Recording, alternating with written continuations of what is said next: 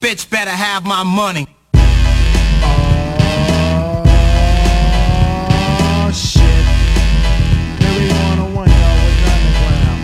It ain't nothing like black pussy on my dick. Word to the motherfucking DJ quick. I play hoes like domino, slapping bones. AMG's on the motherfucking microphone. I sing. 大家好，欢迎收听这一期的号角周报，我是 Rico。大家好，我是 Captain。这一期呢，我们聊几部我们非常喜欢的喜剧片儿吧，因为一直没有做过这种二级喜剧的风格，是吧？对所以呢，我们其实来讲，我最喜欢的喜剧就是应该是就是《宿醉》跟这个《X 计划》吧，因为它的感觉就是那种就是喜剧，就不要这种偏特别深度的，就那种偏就纯二级，就纯爆笑那种喜剧，就我觉得这个类型来讲，就只有这种。宿醉是非常有名的，是吧？对啊，它的首先是它的拍摄手法是很不一样，它是具备了很重的这种悬疑色彩，嗯还有推理色彩，是吧？它是这种，它是这种类似于破案性质的一种那种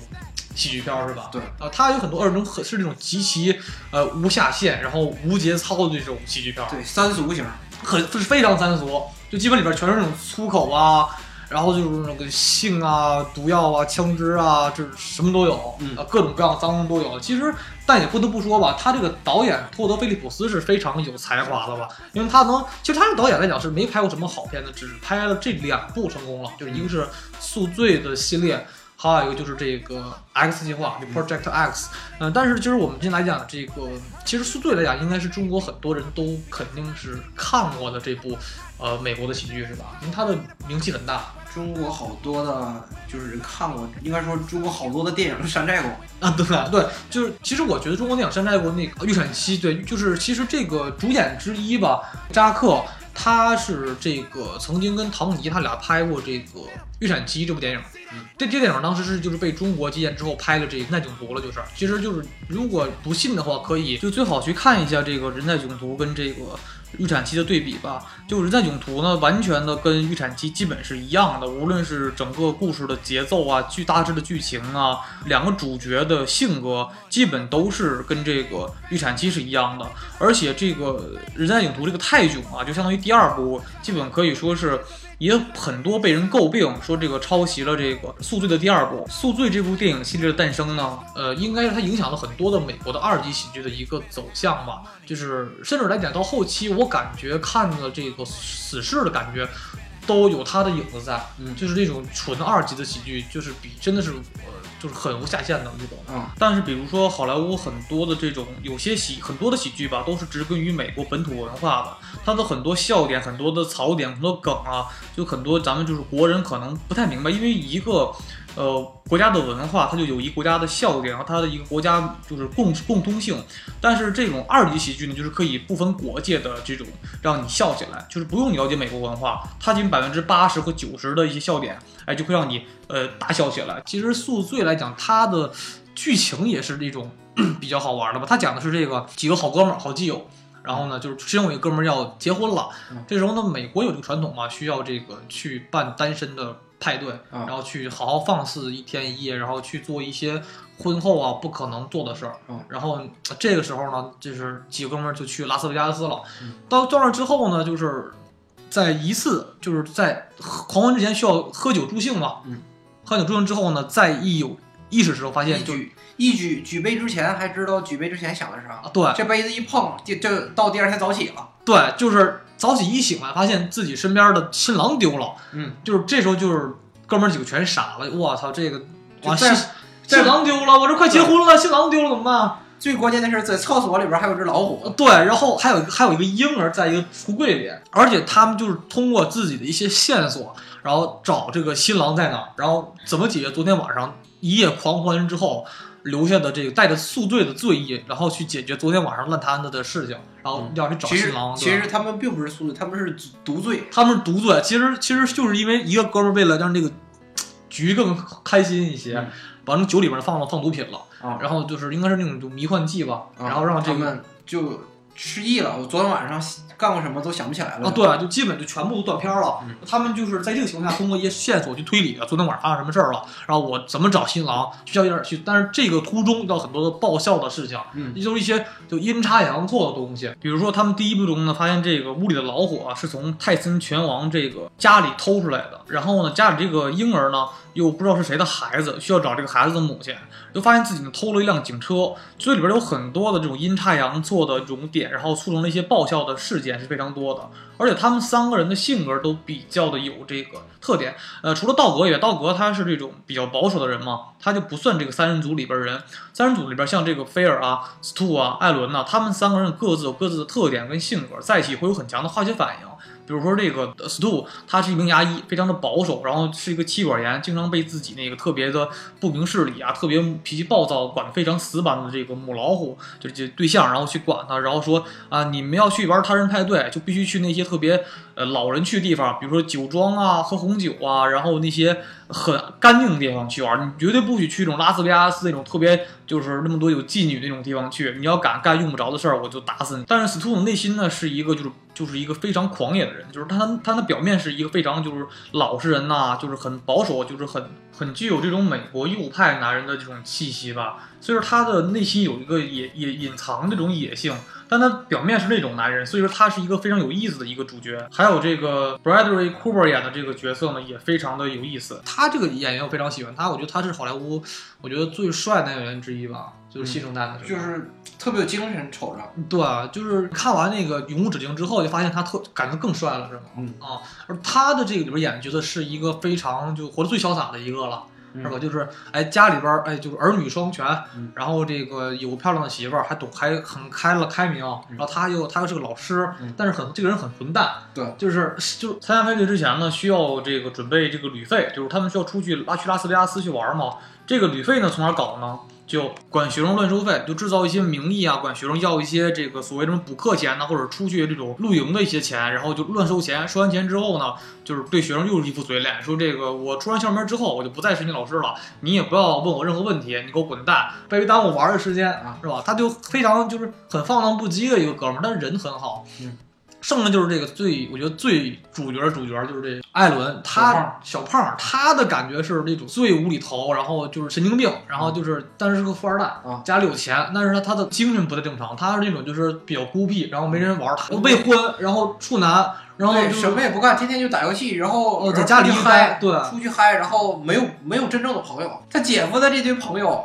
哎，可算是找着知音了啊，对对对，就是他，而他们几个星在一起会有很强的化学反应，就这三个聚在一块儿吧，肯定会出一些。呃，很不一样的事情，比如说这个菲尔的菲尔很靠谱，嗯就他会脑子很聪明，嗯然后司徒呢是那种就是表面，哎，很保守很老实，内心的很狂野的一个人，对啊，然后这个这个艾伦呢是那种就是什么事都不正常，看什么事都感觉跟正常人不一样，就就是别人喜欢这个，他喜欢那个，但是他数学特别好，对对对，他也是个天才，自称自称语人啊，对他有一个，他这个他这个怪癖是，就是叫奇葩吧，中国叫啊就很奇葩的一个人。他们三个聚在一起会出现很多的很乱的事情。所以说，在第一部就是这个新郎道格也是他们的好朋友。道格呢，就是作为新郎，在去他们狂欢之后呢，就失踪了，就丢了。由这三个这种很不一样的人聚在一起，然后去，呃，就像破案一样，然后去找这个道格。所以说，他这个整个剧情来讲，就是非常的有。就首先来讲，他角色在一起就非常的每个人有各自很鲜活那种性格，然后在一起有很强的化学反应，这样的组合呢就非常吸引人，而且这也是一个喜剧电影成功的一个基础。而且《宿醉》这部电影呢，为了符合整个影片的基调，它选的两个地点非常好，像第一部选择美国拉斯维加斯，第二部呢选择在泰国的曼谷，这两个都是一些比较混乱呐，可以去放肆去做很多事的地方。这样的为影片呢添加了更多的可能性和这个剧本的可对更多的发展性。他们几个会遇到很多的事情，比如说第一部中，呃，有一个小孩儿不知道谁家的，需要找孩子他妈妈。然后呢，第然后就发现有一只老虎，发现老虎可能是拳王泰森的，嗯然后泰森住在拉斯维加斯嘛，然后就发现这个司徒有一只有一颗牙没了。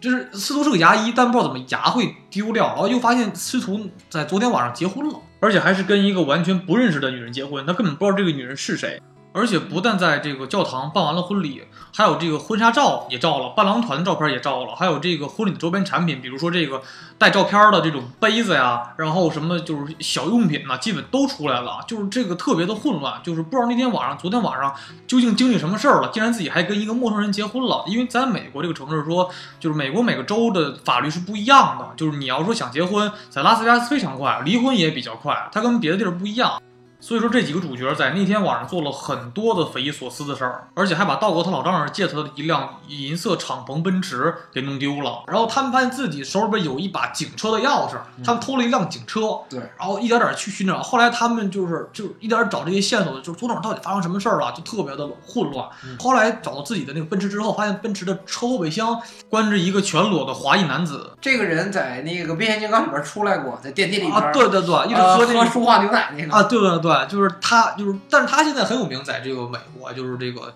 就是演这个华裔这个演员非常有名，他主演这种就爆笑的这种人。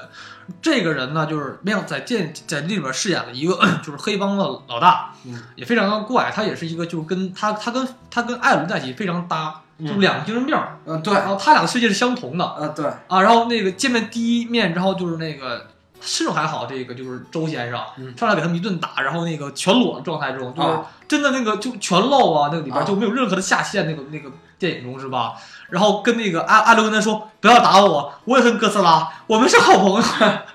就是他很多无厘头的话特别特别多，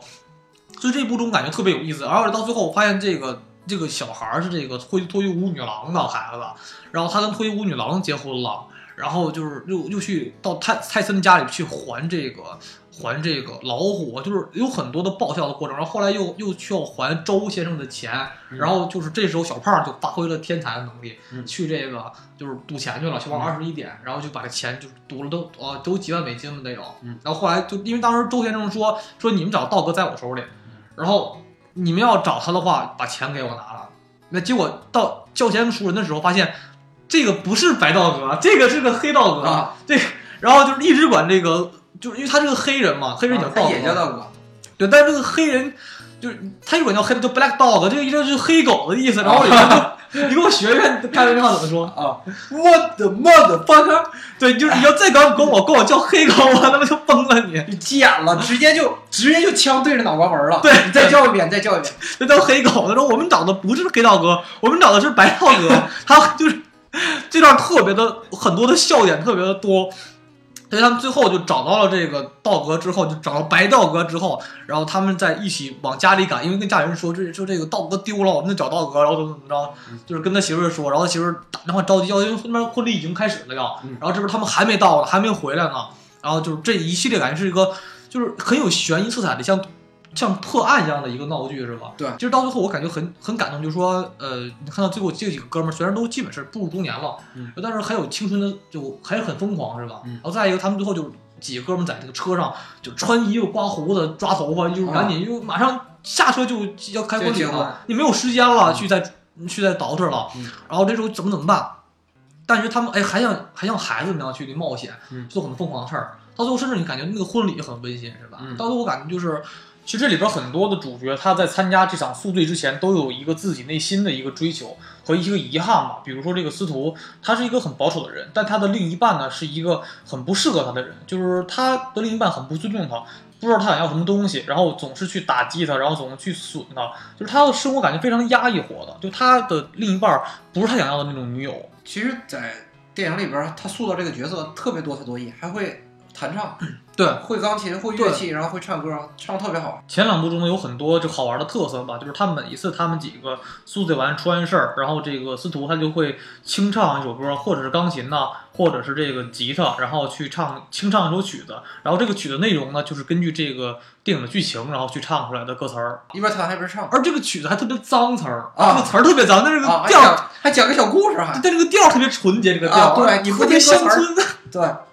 就特特像美国乡村音乐，但是特别但是词儿特别的脏，反正就是啊，啊，然后但是这个很很有调侃的气息，是吧？Tigers dream of when they take a little tiger snooze. Do they dream of mauling zebras or Halle Berry in her Catwoman suit?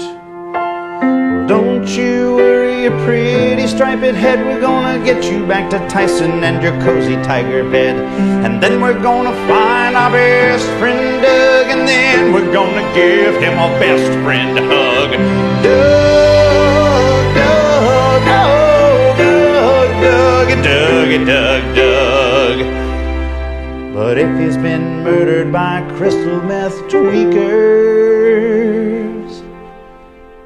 then we're shit out of luck.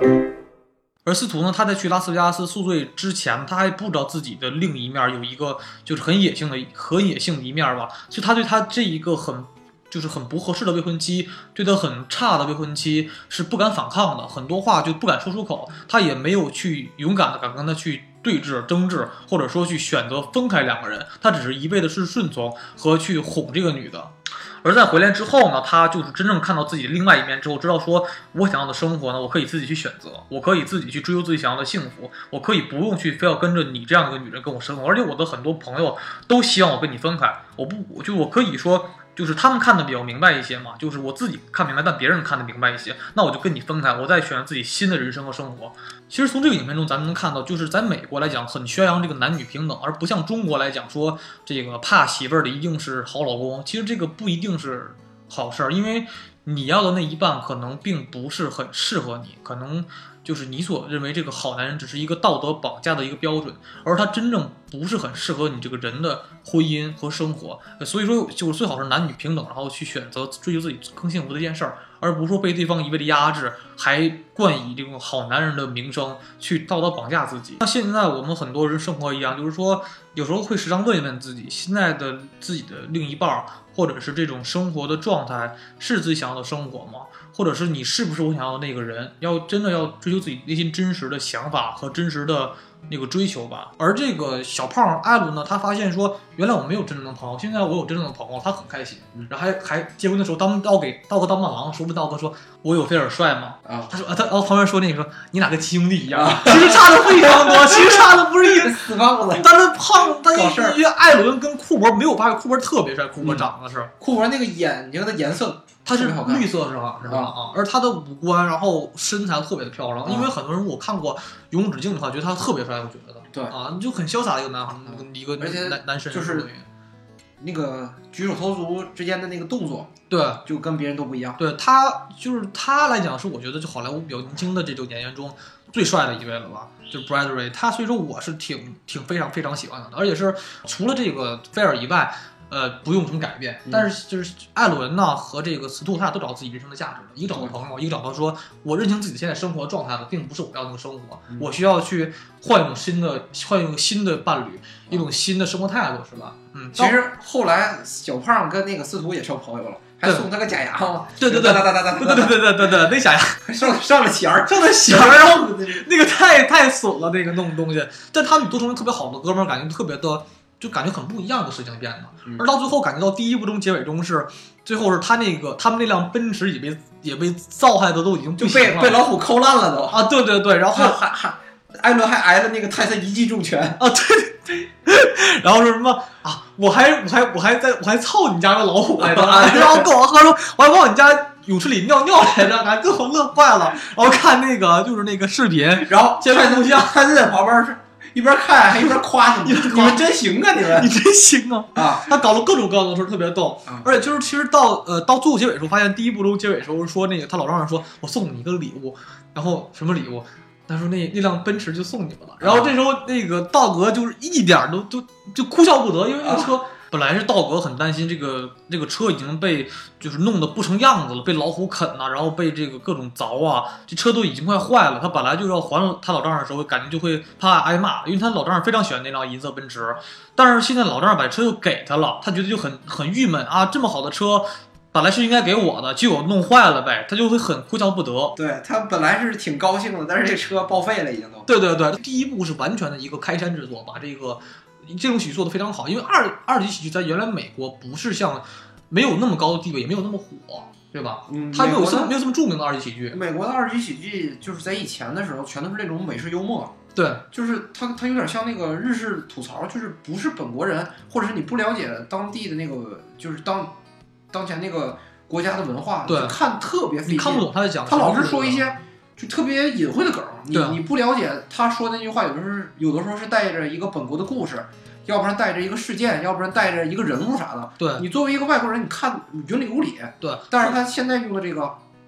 都是大家都能理解的。而且原来的美国的二级喜剧都没有像这一部这么有名。对，这个真的有，这个当时好像就是演员主要是特别给力都。对对对，就一个演员好，再一个是编剧好，因为他原来喜剧就单纯喜剧片嘛，闹剧，他是他是头次说用一个悬疑的方式去拍一个像类似于破案这样的一个喜剧，这是非常我觉得很有意思的这事儿。嗯，而且还是能看到为什么这个美国的二级喜剧可以就是像这么的拍的这么成功，还是要归功于美国非常就是非常先进、非常的就是开明的这种审查制度。它的审查制度保保就是保持让很多的好的电影可以去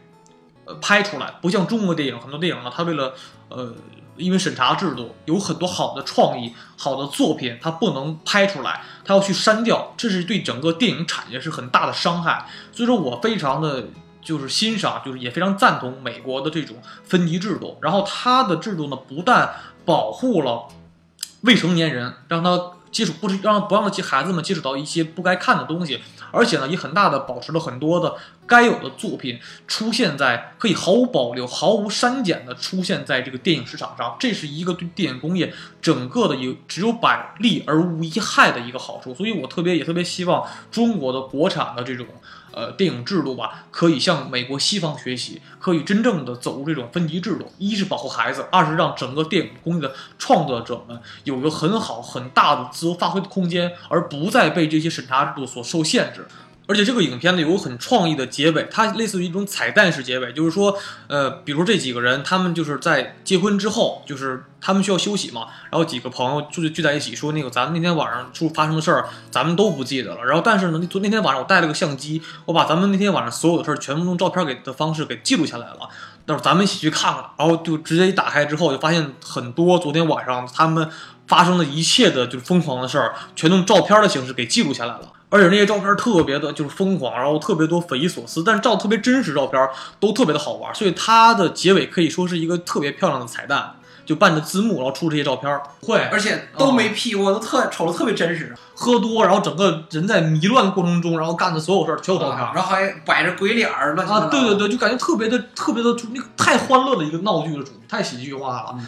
而且这种彩蛋处理的方式呢，都让整个影片呢更加的完整化，觉得整个影片从头到尾都特别的就是有意思，而且让你觉得更加期待下次他们的就是闹剧，觉得非常的好玩儿。而且二级喜剧它毕竟是一种就是无没有这种节操啊、无底线的一种喜剧方式，它评级评为 R 级嘛，所以它的影片中有很多的，因为它没有限制，所以说影片中很多地方可以随意的去拍摄，它没有创作上的限制。而它影片中，因为它因为毕竟人们的笑点，因为都是观众们去看嘛，它都是毕竟要有一个大通性，就谁看都能看懂。所以这种大通性的这种喜剧的笑点呢，一定是比较通俗的，比如就是像 R 级啊，就是比如说就是很黄很暴力啊，很多性啊东西，就比如那种黄段子啊，大量的这种无厘头的搞笑方式，它都融合的非常的好。所以这样的喜剧可以让全球的人都去看明白，都会去产生爆笑的这种笑点。所以我觉得这个第一部是非常非常拍的是应该是特别的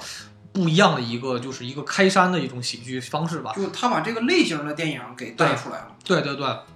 再一个到了第二部之后，第二部感觉就是到了第二部电影了，也是感觉水准也很好，是吧？。对，第二部没失水准。对第二部来讲，第二部他们讲的是这个，就是司徒就要结婚了，嗯因为司徒找到了另外一个就是挚爱吧，就是一个一个泰国的一个女子，就是长得很漂亮，是吧？泰国，而且是泰国当地的那个，就算是一个富二代，就是比较比较贵族的家庭吧。对对对就是父亲是呃很有涵养，就是很有涵养的，然后他的弟弟也是一个那个高材生，对高材生，而且会拉大提琴。大提琴。对就是，当然到第二部中，他们就是说，这个斯托斯托斯托结婚需要到对方的这个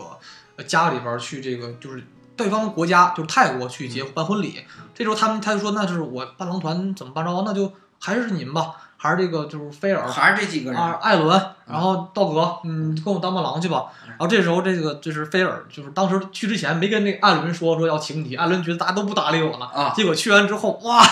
就是然后艾伦就兴奋的不行了，自己啊全身扎了一针那个疫苗，啊然后玩那假牙，啊然后然后这时候起音乐了，起的是侃爷的那个 Stronger。啊！其实他感觉其实这音乐用的都不一样，比如说第一部中他们几个出发。就是去玩的时候是那个 Who Let the Dogs Out，Who let the dogs out?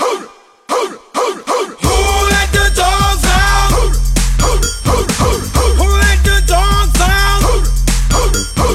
Who let the dogs out? 那个太经典了那个啊，对，然后第二部是一个 Stronger 啊，其实到这个第二部，他们这几个人去泰国去帮司徒去当这个伴郎，这个过程也是非常好玩。到泰国之后呢，发现这个这个不对劲儿，发现泰发现司徒呢，他在这个对方家里边不是很受欢迎，对就是因为对方这个瞧不起他。瞧不起他，对方那个人家就是就老他老丈人觉得他这个司徒你性格配不上，对，你就你性格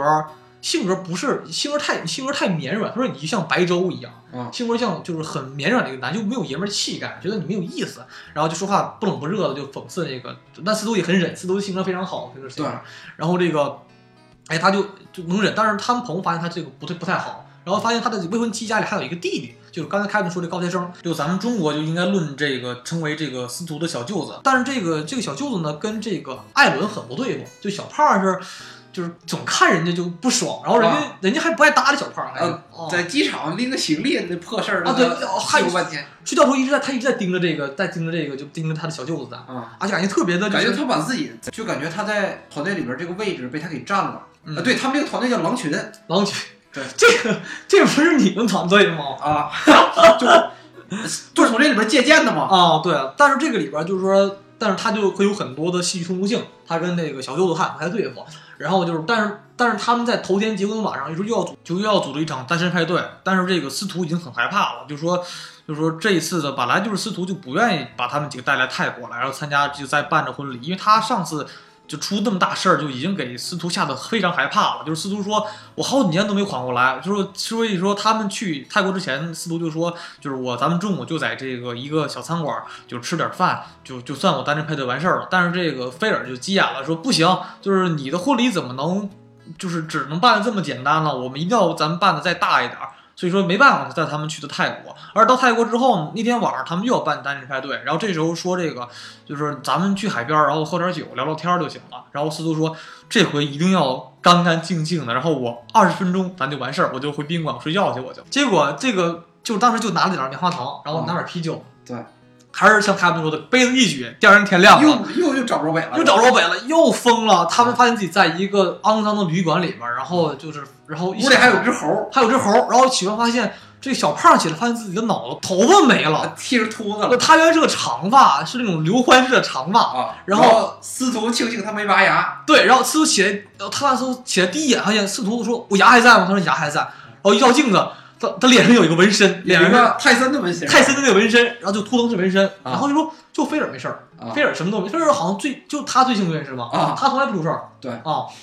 然后发现屋里还多了一个男人，发现是个是周先生，就第一部的周先生老周出出现了，哦，就是很怪，就是我但是发现这个小舅子丢了。啊，就是昨天晚上在一起，尤其有他们几个，还有这个小舅子，而且没有周先生在，怎么突然多一个人还少一个人？然后这时候说那个问这个周先生说昨晚出什么事儿了？你告诉告诉我们，就是我们都不记得，都断片儿了。然后那个那个周先生说，等我先先让我来口来口，让我吸吸口毒，吸口吸口吸口粉儿吸口粉，然后我再跟你说，昨晚太疯狂了啊！吸完之后直接就猝死了就，就就直接躺那儿躺这儿不动了就，当场不动之后，他他全傻了，他们以为这个就是周先生死了，啊然后就剩一只猴，然后就是就发现整个就是就整个又路乱套了，对，然后就是他们几个通过仅有线索，然后去去找组长到底发生什么事儿了，就人去找这个小舅子嘛。这时候他们就发现，就是这个这个就是，而且发现这屋里还有个手指，嗯就是发现这个手指上面有是手指是这他小舅子手指，就发现就以为这个小舅子是被被人杀害了，小小手指豆，啊，对，是就就会觉得就特别的就就很害怕，就是因为马上结婚了，就是这时候，因为他们的泰国婚礼是在当天的傍晚结婚嘛，嗯就只有一天的。呃，也就时间了，也就是不到一天时间了，去就要找回这个，就是泰国曼谷是个很大的一个城市，嗯然后就什么还乱，还然后乱啊就是政府系统也不发达，你丢个人根本就找不着。啊，对，犯罪率也比较高，然后就是他们还是太在国外国人生地不熟的，还语言不通，所以他们只能去当地警察局去报案，去寻找这个泰迪，就是小舅子的这个人，就看有没有警察局啊有没有这个人的线索。结果发现呢，这真有个泰迪的人呢，在这个警察局被关着。但人找到之后呢，发现不对劲儿，发现这个泰迪这个人呢，并不是他小舅子，而是一个僧侣，是一个老僧侣。这僧侣呢，还是一个泰国当地的一个禁言僧，就是他这辈子就是发誓，这辈子不说一个一句话，所以从这个老僧身上呢，找不到任何的昨天晚上发生什么事的线索，找不到根本就只有一件泰迪当时穿过的衣服，这就非常的棘手了。到后来呢，把这个老僧侣送到这个送回这个泰国的寺庙之后呢，突然在这个冥想的过程中，这个就是又是这个呃，就小胖艾伦发挥了天才的这个脑力，然后回想起他们昨天晚上到了一个钢管舞店，然后去这钢管舞店呢去寻找接下来的线索，然后这个发现就是司徒发现自己不但纹身了，而且发现自己竟然。跟跟一个女跟一个女人，我打打引号的女人，啊然后就是就是做爱了啊。然后他先感觉都没什么，因为毕竟是女人嘛，就做爱做爱了嘛。然后人说什么啊，my boss，就是我的蛋，啊。然后就说什么，你是不是用词说错了？什么叫你有蛋吗？啊一脱裤子发现是个人妖，啊他发现自己被人妖爆菊了。啊他他昨晚他是兽，啊就他被他是兽，他不是公。啊然后被人爆菊，他就说，他就当时就就哭了，说怎么我一出事儿就出这么大事儿，就啊这样，就很郁闷就。然后出门就被黑帮追杀，就泰国本地的黑帮呢，管他们要这个，当时他们在宾馆里找到的那只猴子，所以这只猴子呢就成为了是他们就是被追杀的原因。对，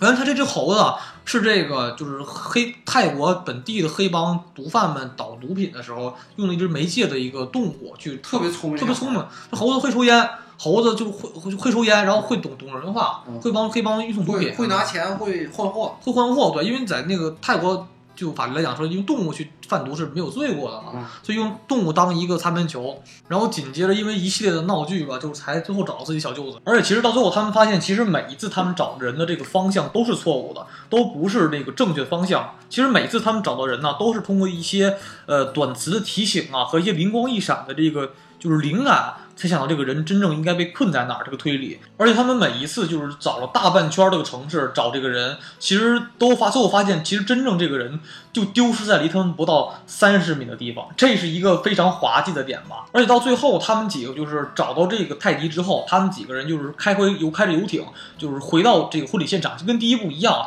就是赶紧赶回这个婚礼现场的时候，就这时候他老丈人发现他这个就发现司徒这个脸上有纹身了，然后说话。很多话都比较有这个爷们儿气概，哎，突然对他改变了一种新的这种看法，就不像原来对他觉得他是像白粥一样的这种绵软绵软的男人了，对他觉得还你还不错，觉得你还真能配上我家的这个女儿，而且就是你感觉越看发现这个影片中真正的主角应该是司徒，就是司徒无论是第一部、第二部，他都有自己内心的一个追求，像第一部他的生活不是很如意。他就改变自己生活的现状，换了一个新的伴侣，敢于反抗现在他不合适的那个女人。然后第二部呢，他是找到自己真爱了，但他的这他对方就是女方家的家人不是很接受他。他第二步就完全是通过又是一系列的冒险，找到自己就是内心的另一面，然后让对方的家人呢更接受自己。所以说，完全这两部都是司徒在追求自己内心的一个过程。而且这两部很逗的是，就是每这两部每一次出事儿。司徒肯定是事出最大的。第一步是牙掉了，然后又跟人结婚；第二步呢是这个脸上被纹身了，然后又跟这个人妖那个什么了。所以说，其实最倒霉就是他，但是他最大收获的也是他。而且最后的婚礼也非常的美吧。到最后泰森也重新回来了，给他们去驻唱驻唱。然后他们就是几个又是跟那个之前一样，又看照相机，一看哇，又是昨又是一看照相机，又是昨天晚上那件事儿，嗯就是但是也非常好玩儿，是吧？所以说就是前两部的都非常好，前两部的节奏都非常好，是吧？嗯。而且两部感觉是，呃，其实这两部都是以婚礼为一个题材的一个中心的一个电影，甚至你会觉得这个西方的婚礼就特别的好，是吧？嗯，就西方婚礼真的很干净，很很神圣，然后很很明亮吧，甚至你会觉得说这个影片中，呃，觉得那才是婚礼嘛，不像中国的婚礼很多要酒席啊，弄得那么的国的婚礼其实本质上来说，基本上就是一场交易，对啊，就是用什么东西来交换你的女儿，基本上就这么个套路。或者说，当咱不咱不说那么的现实，但是正常说，就说我就我觉得中国婚礼吧，一个是说太太太太乱太闹嗯，然后太多的金钱掺杂，比如嫁妆啊，然后份子钱呐、就你就你会觉得就你会这个婚不是给这个真正要结婚这两个人结的啊，对，他不是是不是因为爱情而结的婚、是啊，给别人结的这个婚。对，你像西方可以教堂可以是草坪，然后弄得很圣洁，觉得是因为俩人因为爱情走到了一起，然后觉得应该就是去这么做，是吧？嗯然后很干净，不像中国的婚礼弄得很又复杂，然后就是很很世俗，还很脏，因为爱情跟钱沾边，觉得真的不好，嗯，觉得很很真的很很就是真的很玷污。爱情一个比较神圣的一个就是情感了吧，并且呢，他以这种婚礼作为整个的这个一个影片的结尾，让人会觉得这个喜剧呢非常的暖心。就它从一个非常就是很黄很暴力的一个闹剧呢，变成一个很圣洁的婚礼，这样的一个心理节奏节奏的安排呢，对观众是一个很好的观影的感受。而且影片中呢，它提供了给人一种就是说一个良好的一个婚礼的一个现场的一个节奏，就是你看西方婚礼很文明，然后其实我觉得中国真的很多地方的婚礼都跟西方差很远，很没有西方那么的文明而且圣洁。再一个，它提供了一个比较好的爱情价价值观，就像里边的菲尔的家就是婚姻家庭非常的幸福，比如说太太很漂亮，而太太非常的开明，她知道有些事儿我该管就管，但是不该管的呢，男人事儿我不要去多余的去多说什么。不像中国很多的这种妇女或者妻子，很多该管不该管，她都会去限制你，让我觉得会很难受，就是很没有一种自身的价值所在，就很去束缚你很多。呃，但是这个菲尔也知道自己内心说，我很多事儿我该做和不该做的事儿，我都应该有自己有把握。就像这两次事儿一样，就是菲尔都没有什么实质性的这种不好的事儿，就是还是非常的。呃，他很 decent 的，有些事儿他虽然嘴上很混蛋，总损朋友啊，就是满嘴就扯谎，但是他是一个就是内心有靠谱的人。所以说，你可以看到这种电影中反映了很多西方就是非常这种就是很正常、很健康的这种婚姻观。我觉得是，我觉得看完也有一定感触的吧。觉得它并不只是一个单纯的二级的一个胡闹喜剧，它有一些真正的一些因素，就是导演想传达给这个观众的。但是说到这个。影片中到第三部就不行，第三部是吧？第三部感觉剧情明显就没有什么意思了。对，第因为前两部是宿醉以宿醉这个为一个核心去走的，而第三部就完全就不是宿跟宿醉就没有关系，是吧？就是老周逃狱了。啊，对，就是第三部只有开头逗，开头是这个就是呃富二代这个小胖，然后自己买头长长颈鹿，然后上了高速，这个是唯一一个爆笑点，我感觉吧。对，然后高。那个高速那个立交桥上面那个广告牌儿，然后把长颈鹿那脖子给砍下来了啊！对，然后从而引起了一系列的高速车祸，然后从而这个从而这个艾伦呢把他爸给气死了。对对，活真是活生气死了。对，还戴着耳机听歌在旁边。但是你觉得他妈特惯他吗？他妈啊，就是艾伦他妈特别特特别能忍的是吧？一般人早炸了，你把我爸气死了是吗？但是他他妈他妈就特别好。而且就是，但是这个第三部可讲东西不是很多。第三部其实我真觉得，如果大家看呢，就把这个一跟二看了就行了。其实第三部拍的是挺糟糕的，因为当时第三部我们都很期待，觉得前两部拍的都不错。虽然第二部没有第一部拍的那么成功吧，呃，但是沿袭了很多第一部的这个传统，所以我们觉得第三部可能也是会拍的好一些。而第三部好像也是由乔治克鲁尼。啊，进行监制还是投资来着？好像是，就是也有有参有参与吧。所以说，我们当时学第三代会拍得很好。但第三代成片出来之后呢，除了一开场有些意思之外，整个影片的故事构架都跟前两部有天翻地覆的改变。虽然它第三部重回拉斯维加斯，但就是回就是像第一部像致敬一样嘛，而且出现很多第一部的那个角色，比如第一部的那个脱衣舞女郎都会有出现。啊，周也出现了，但是整个第三部的笑点特别的少，就第三部完全就是一个不伦不类的一个就商业电影了。所以说第三部我们不是很推荐。所以说如果大家看就看前两部，因为到第三部会很毁这个系列的口碑，因为这个第三部根本就不能称之为宿醉。第三部根本就没有宿醉这个概念进入，就他们没有进行狂欢，也没有这进行什么喝多之后出事儿，就跟第一部的第二部的构架完全不是一回事儿，不是什么还是还不是什么因为几个人喝多了然后出事儿，然后婚礼的问题，他都没有涉及到，所以说第三部完全跟前两部就构架完全的不一样。还有就是说，就是这个导演呢，他还拍了另外一个非常我觉得非常有意思的一部电影嘛，就是《X 计划》，叫《Project X》。这部呢，讲的应该是就算是一个以伪纪录片的方式呢去拍摄，就是以这种手持 DV 的这种方式去拍摄的整部影片。但这样的感觉呢，是更加的有真实和代入感吧。它是以这个。这个主角他的好朋友的身份，然后去手持 DV 去跟踪整个影片的这个剧情进展过程。影片讲述的是呢，这个美国一高中有三个这个好好基友吧，就是三个屌丝，就而且他这种这个三个人物的就组成一个黄金三人组这种构架吧，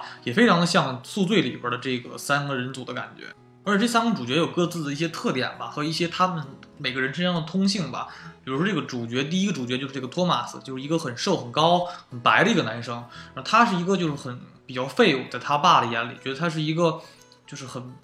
很差劲的一个男生，就没有什么也什么都不会，然后也没什么勇气，也没什么技巧都没有，是一个很像呃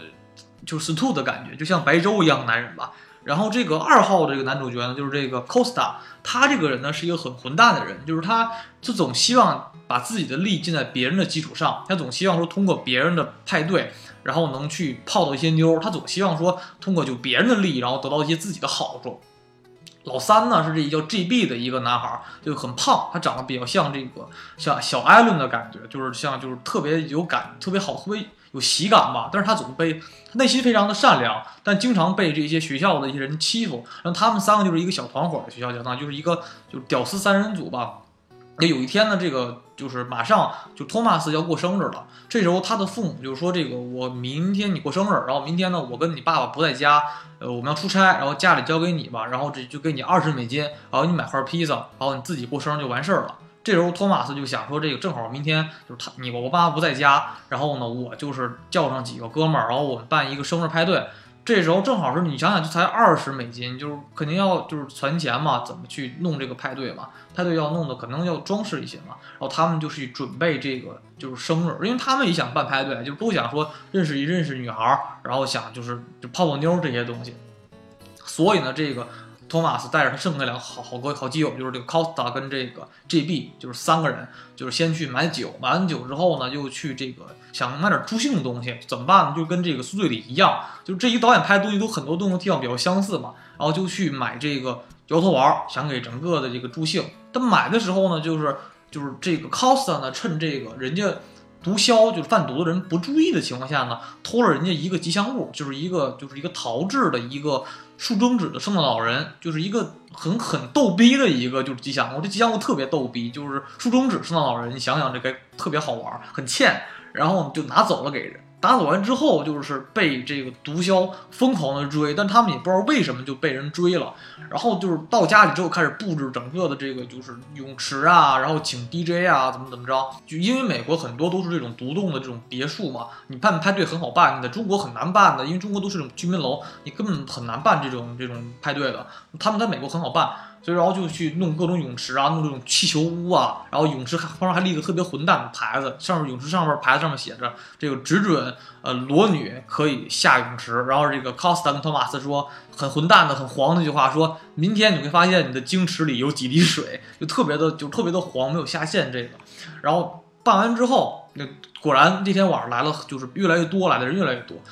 然后整个派对开始之后呢，就是有些人喝完酒之后，觉得这个就玩的越来越嗨嘛。这时候呢，就是他们拿其中一个人拿这个当时他们从毒枭家偷来的这个圣诞老人，就是当做棒球打，一打之后呢，打碎了，发现里面是一个储药罐，里面全都是就是大量的摇头丸，结果就是就是被当时所有在场的这个就青少年高中生们全给抢着吃了。就吃完之后，发现整个场面因为都嗑药了嘛，加上酒精的催发、音乐的这种催发，整个的场面就越来越混乱。后来甚至达到了就上千人都在他们家的整个的社区再去就狂欢，然后弄得邻居都特别的不安宁。到最后，就整个的场面都已经到了一个不可收拾的时候呢，突然这个当时这个毒枭只有他们家了，就拿一个火焰喷射器就开始疯狂的喷火，就是跟这个。主角托马斯说：“说你就那意思说你偷了我的药丸，我就我就干死你。就是说 you burn me, I burn you。这时候就是他在进行就整个社区进行焚烧的时候呢，警察开始镇压，不但镇压他，还镇压当时一些整个狂欢的这些狂欢者。因为美国都有法律，如果你太扰民，肯定是会受限制的。这个时候呢，整个的就是被这个药物所催发的，就是说很疯狂的学生们呢，就开始进对警察进行暴动，然后整个警察开始大量的镇压，就整个场面极度混乱。后来这个就是托马斯的家也被烧毁了，然后他爸的这个车也是被开到了泳池里边，直接报废了，就整个场面非常的混乱。到最后，其实这就是一场大的、更大的闹剧，而且你会发现这个影片的整个基调要比《宿醉》更加的混蛋。尤其里边这 Cost 是最混蛋的人物，他总说这个，比如说在整个的这个狂欢中，比如说这个托马斯家的玻璃被人打碎了，然后他说没事儿，你托马斯，然后我表哥会修玻璃，没事儿表没事儿，托马斯，我表哥会修车，他都会去忽悠托马斯说不用怕，咱接着玩，千万不要停止这场派对。然后等到最后，托马斯他爸的车被毁的时候，他就来一句说：“对不起，托马斯，我表哥不会修车。”就直接就把队友给坑了。再就是当时他因为是一个伪纪录片的一个方式嘛，就他很多的这个镜头都比较好拍。比如说当时因为整个的社区爆，整个社区进行狂欢嘛，很就是大概有上千号人在他的家房周围去去，无论是房子里啊、泳池边上啊，还有整个的社区的街道上，都是充聚聚满了人。很多人在他们家就乱搞，比如吸毒啊，然后就是在男女啊，在他房间里边乱搞啊，然后去酗酒，还有随地他大小便呐。他很多场景都用这种伪纪录片的方式去拍下来了，所以这个显得非常的真实，也非常的好玩儿。这感觉美就是很狂乱，他把一个很好的一个派对的气氛带给你，而且中间有很多大量的好听的电子乐到这个影片中作为背景音乐，然后整个影片的感觉特别带感，所以这是一个我觉得非常的。风格不一样的影片，觉得虽然剧情嘛比较简单，但是它是因为是这种拍摄手法，所以导致这个影片呢是这种呃它的内容更加大于剧情，所以说你看的话会有更多的惊喜，就像咱们看这种科勒夫档案一样，就是你要用这种伪纪录片的方式去拍电影的话，会有更多的这种呃细微的镜头你可以去看到，然后去感觉更加真实有代入感的话，这是很不一样，而且而且很少有喜剧用这种方式去拍摄。他影片中的很多的这个，会感觉到这个美式的年轻人的娱乐方式啊，还有他们的生活态度，都有很多的展现，有很多反映当时现在美国年轻人的一些的他们的想法和生活的观念或者三观吧，都会有多少少一些的流露出来。就像是咱们可能大一点八零后的，可能去看看《美国派》，《美国派》跟这个风格也比较相似嘛，它是个性喜剧。但是这个再往九零后就可以看看这个《Portrait X》X 异化这部影片呢，去看看现在的这个就是可能。中美的青少年们之间的差距，就他们在怎么玩，他们的三观什么样，而中国跟他们还是有很大的差别，无论是对对性啊、对伴侣啊、对整个的青春的看法，都会有一些差别。而这个片中虽然是它是一个很狂乱的一个就是剧情吧，就是非常疯狂，但它后边也会有一些比较暖心的点吧。就是其实托马斯到整个影片的最后，还是有些个人的一些就是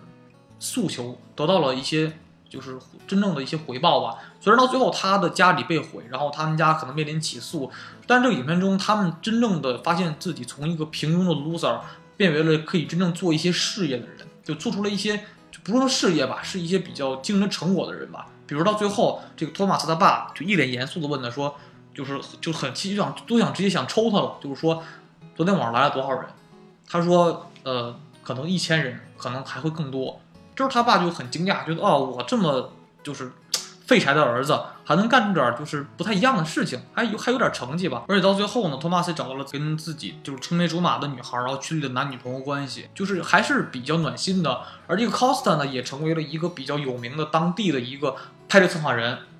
而那个 GB 呢，这个很很年轻、很老实的一个孩子，就是他到最后那天晚上就整个宿宿醉完之后，他发现他当了三个。孩子的爸爸就就特别的乱，就是但是他们每个人找到自己当初想要那点东西，并不是说这场派对之后他们面临着起诉，面临着很多东西，他们还会有些好的结局去等着他们，这是一个感觉还是很暖心的一个结局。这是这个导演拍电影吧，他很比方宿醉一样，他无论中间闹得再大，闹出天大的窟窿，到到最后。也会有一很多的这种很温暖心的结局，这是一个比较难得的一个就手法吧。甚至他们就是三个从原来根本在学校不受欢迎的这个，就觉得是很差劲的三人组，到整个事情结束之后，他们第二天在上学的时候，很多同学打招呼说：“哎，托马斯，哎，Costa，嘿，JB，呃，你们三个昨天晚上办的派对特别牛逼。”就是他们身边的就原来。瞧不起他那些同学们，哎，都会觉得，哎，你这个人真的还不错，哎，觉得大家都越来越喜欢他，越来越欢迎他了，为他鼓掌，说你很厉害，你办了一场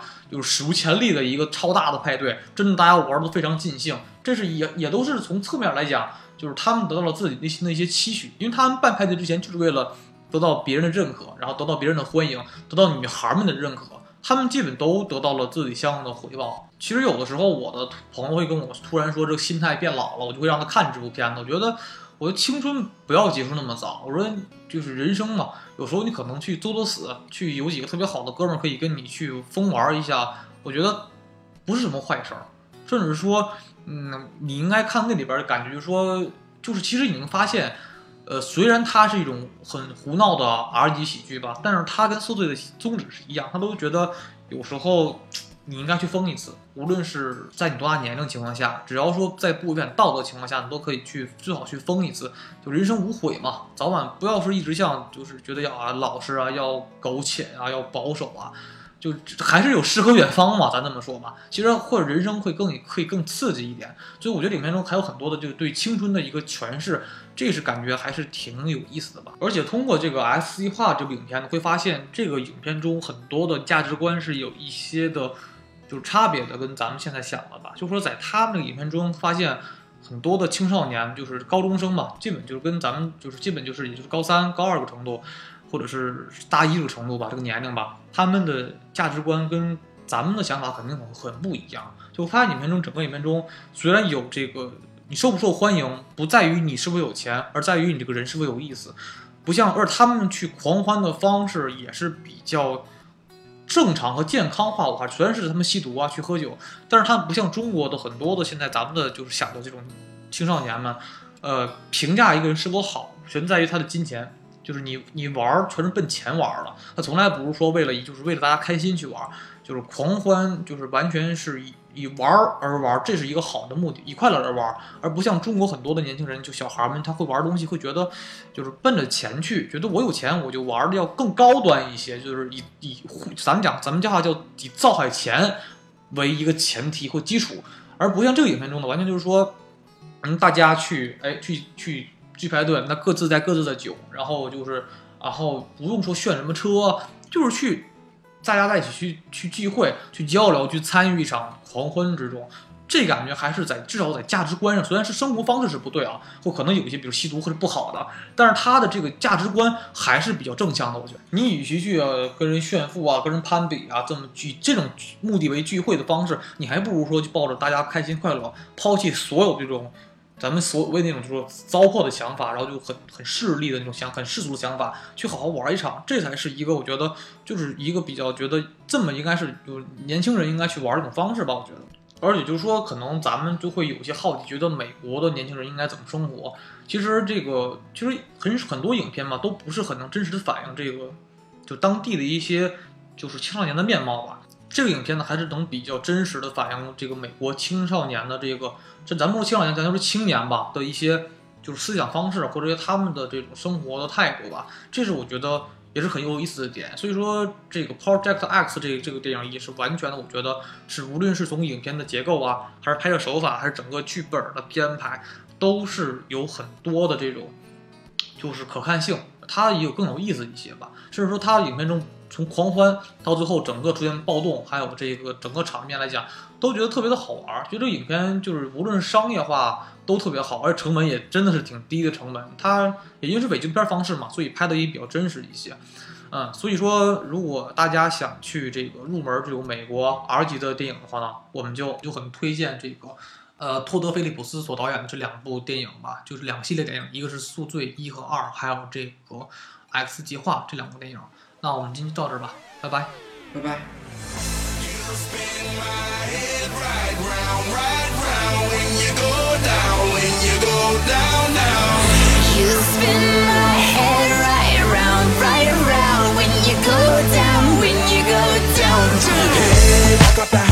house with my swagger, hopping in that window, I got places to go. People to see, time is precious. I look at my Cartier out of control. Just like my mind where I'm going, the women, the shorties know nothing but clothes. No stopping at my Pirelli's on. Unlike my jewelry, that's always on. I know the storm is coming, my pockets keep telling me it's gonna shower. Call up my homies, it's on and popping the night, cause it's meant to be ours. We keep a fadeaway shot, cause we ballin' and spittin' up Patron every hour. Look, mama, ow, you just like the flowers. Girl, you the truth with all that goody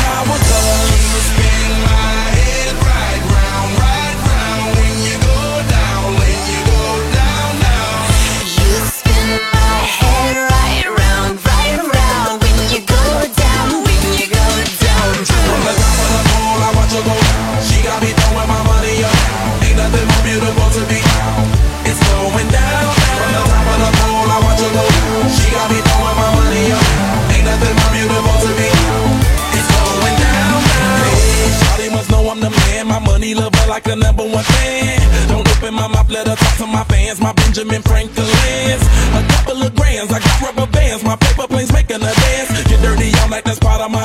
We building castles that's made out of. She's amazing, fire blazing, hotter than Cajun. Girl, won't you move a little closer? Time to get paid, it's maximum wage.